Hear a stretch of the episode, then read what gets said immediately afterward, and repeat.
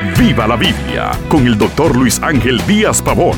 Abra las escrituras y acompañe al pastor en su estudio, porque la Biblia es para vivirla.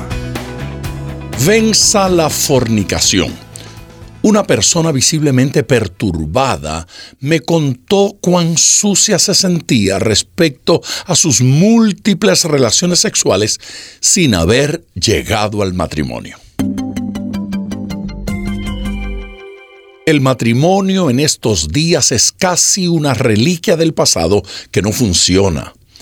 Vemos a la gente, en especial los jóvenes, que no son estables en sus relaciones y con todos o con la mayoría mantuvieron relaciones íntimas. La Biblia nos habla de lo desastroso que puede llegar a ser la práctica sexual antes del matrimonio, o lo que la Biblia llama fornicación. En Proverbios 30:19 dice, el rastro del águila en el aire, el rastro de la culebra sobre la peña, el rastro de la nave en medio del mar y el rastro del hombre en la doncella.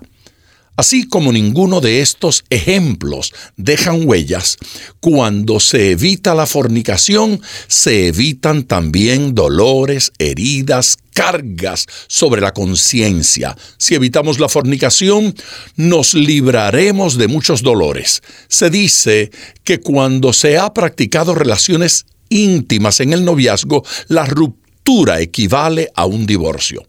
Es por esto que si se mantienen estas prácticas pecaminosas, se estarán experimentando el equivalente a múltiples divorcios.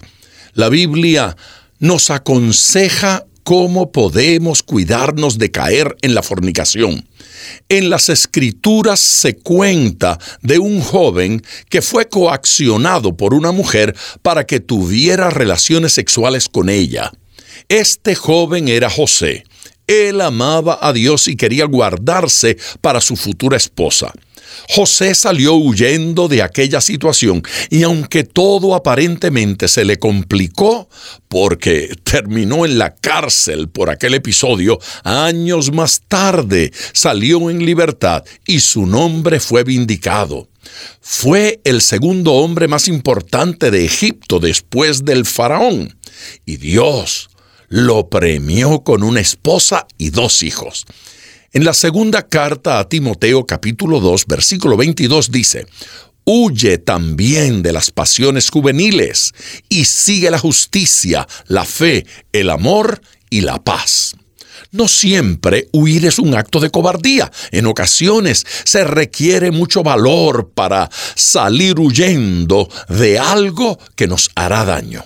Otra manera de huir de la tentación es saber qué dice Dios en su palabra para estas situaciones. Salmos capítulo 119 versículos 9 y 11 dice, ¿Con qué limpiará el joven su camino? Con guardar tu palabra.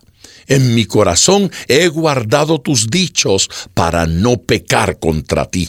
Todo aquel que siga los consejos de Dios en su palabra le espera un futuro dichoso. Para guardarse de este pecado no hay mejor manera que cuidar nuestro ser interior. Guardemos nuestra mente, nuestras emociones y aquello que alimenta nuestro mundo interior. Proverbios capítulo 4 versículo 23 nos anima así sobre toda cosa guardada, guarda tu corazón, porque de él mana la vida. Y como siempre, ponga todo su corazón al estudiar las escrituras, porque la Biblia es para vivirla. Acompañe regularmente al Dr. Díaz Pavón en su estudio personal de la Biblia. La experiencia de décadas de ministerio de la palabra son vertidas en cada jornada. Usted puede adquirir copias de esta enseñanza visitando nuestra página web www.diazpavón.com. Esté atento, participe en nuestro próximo estudio y viva la Biblia.